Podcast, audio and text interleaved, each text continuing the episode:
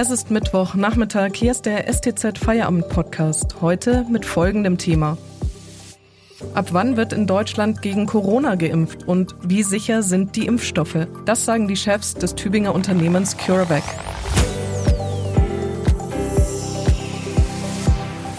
Am Mikrofon Miriam Hesse, hallo. Das Tübinger Pharmaunternehmen CureVac hat nach eigenen Angaben einen Meilenstein erreicht, was die Entwicklung des Impfstoffs gegen Corona angeht.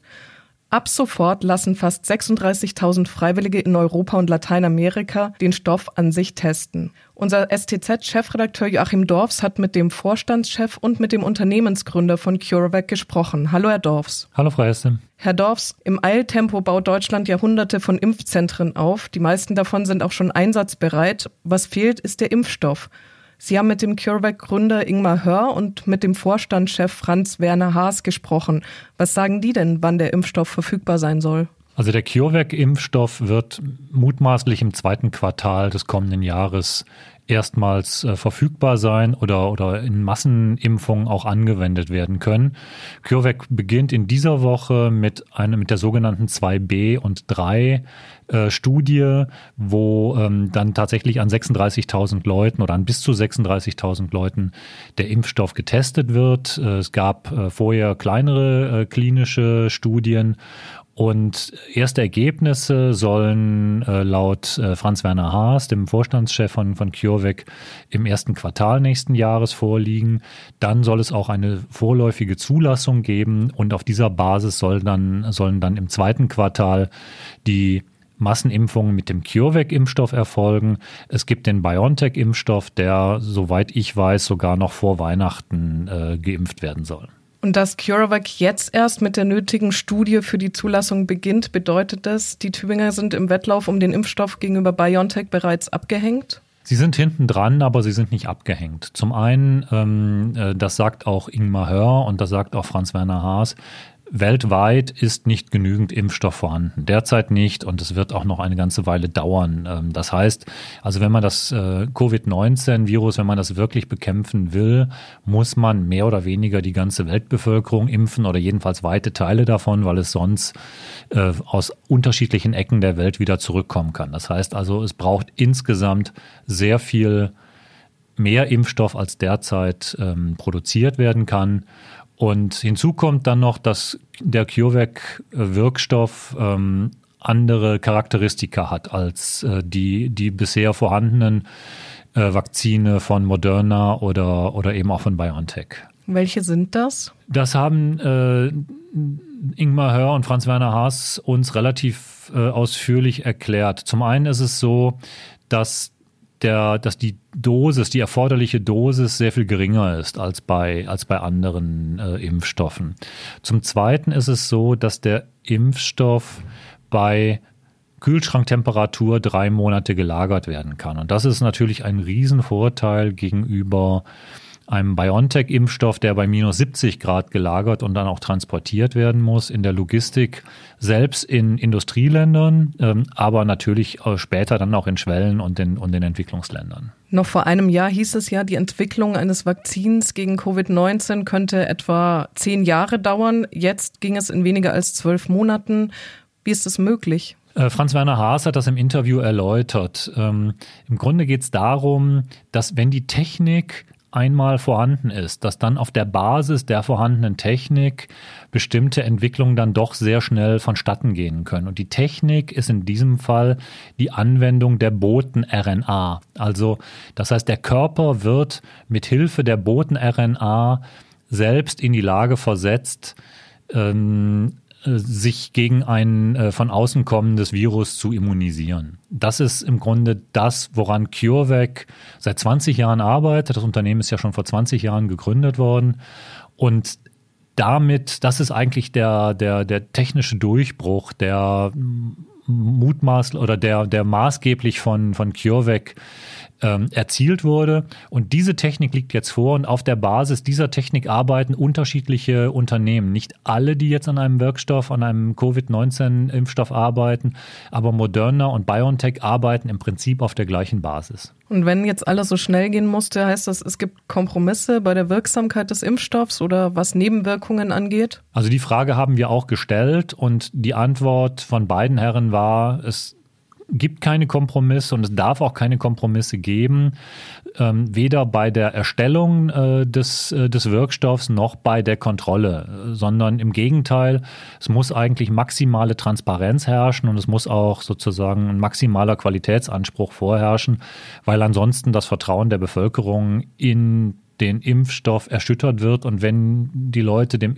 dem Impfstoff nicht vertrauen, lassen sie sich auch nicht impfen. Der CureVac-Gründer Ingmar Hör hat in den vergangenen Monaten nicht nur für einen Impfstoff gegen Corona gekämpft, sondern auch um sein eigenes Leben.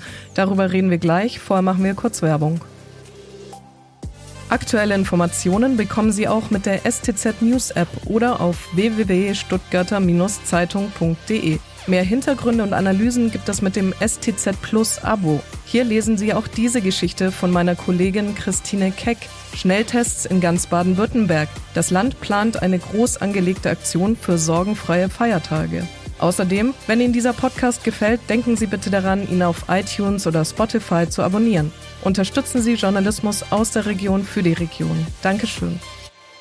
Wir sprechen heute mit dem STZ-Chefredakteur Joachim Dorfs über die Firma CureVac, eine der großen deutschen Hoffnungen bei der Forschung nach einem geeigneten Impfstoff gegen Corona. Herr Dorfs, der CureVac-Gründer Ingmar Hör ist am 11. März nach zwei Jahren als Aufsichtsratsvorsitzender wieder an die Spitze von CureVac zurückgekehrt. Vier Tage später, an einem Wochenende mit Gerüchten, die USA wollten sein Unternehmen kaufen, war er plötzlich verschwunden. Was ist da passiert?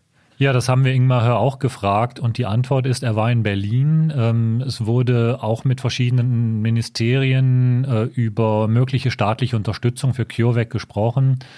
Und er hat dann ein Aneurysma gehabt, also einen Riss einer Arterie im Gehirn. Er hatte eine Hirnblutung, äh, ist bewusstlos vom Hotelpersonal aufgefunden worden, ähm, ins Krankenhaus gekommen, offensichtlich an einen sehr guten Arzt geraten und ähm, war dann aber viele Wochen ähm, im, im künstlichen Koma.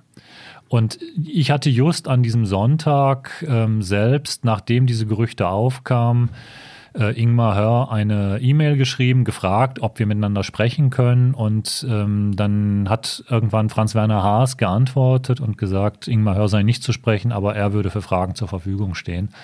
Und dann haben wir an diesem Sonntag, als diese Gerüchte dann äh, sehr virulent wurden, habe ich äh, seinerzeit ein Interview mit Franz-Werner Haas gemacht. Was war denn dran an den Gerüchten um Trump und CureVac? Das kann man im Nachhinein nicht, nicht wirklich beurteilen. Also ähm, CureVac äh, dementiert das.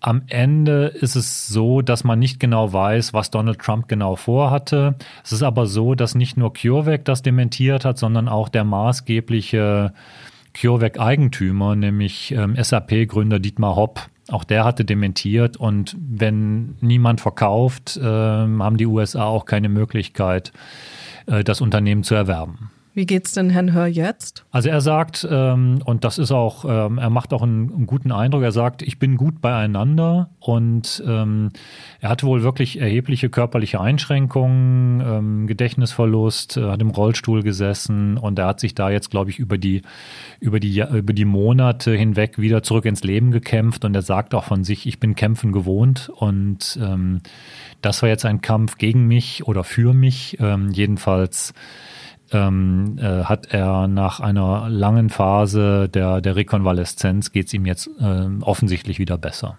Mit den Erfolgen auf dem Weg zu einem Impfstoff gegen Corona sprießen ja auch die Meldungen von Skeptikern, die dem Stoff alles zutrauen, nur nicht, dass er sie gesund hält. Wie gehen die Tübinger Forscher aus ihrer Sicht damit um? Und wozu raten die der Politik? Naja, ähm, sowohl Ingmar Hör als auch Franz Werner Haas sagen beide, dass nur maximale Transparenz hilft. Nur wenn klar ist, es wird nichts unter den Teppich gekehrt, ähm, wenn klar ist, die Geimpften werden auch weiter verfolgt beispielsweise. Das heißt, selbst wenn in vielen Monaten nochmal irgendetwas auftritt, muss das überwacht werden, das muss äh, kontrolliert werden, das muss gemeldet werden und im Zweifel müssen auch Konsequenzen gezogen werden. Nur so geht das.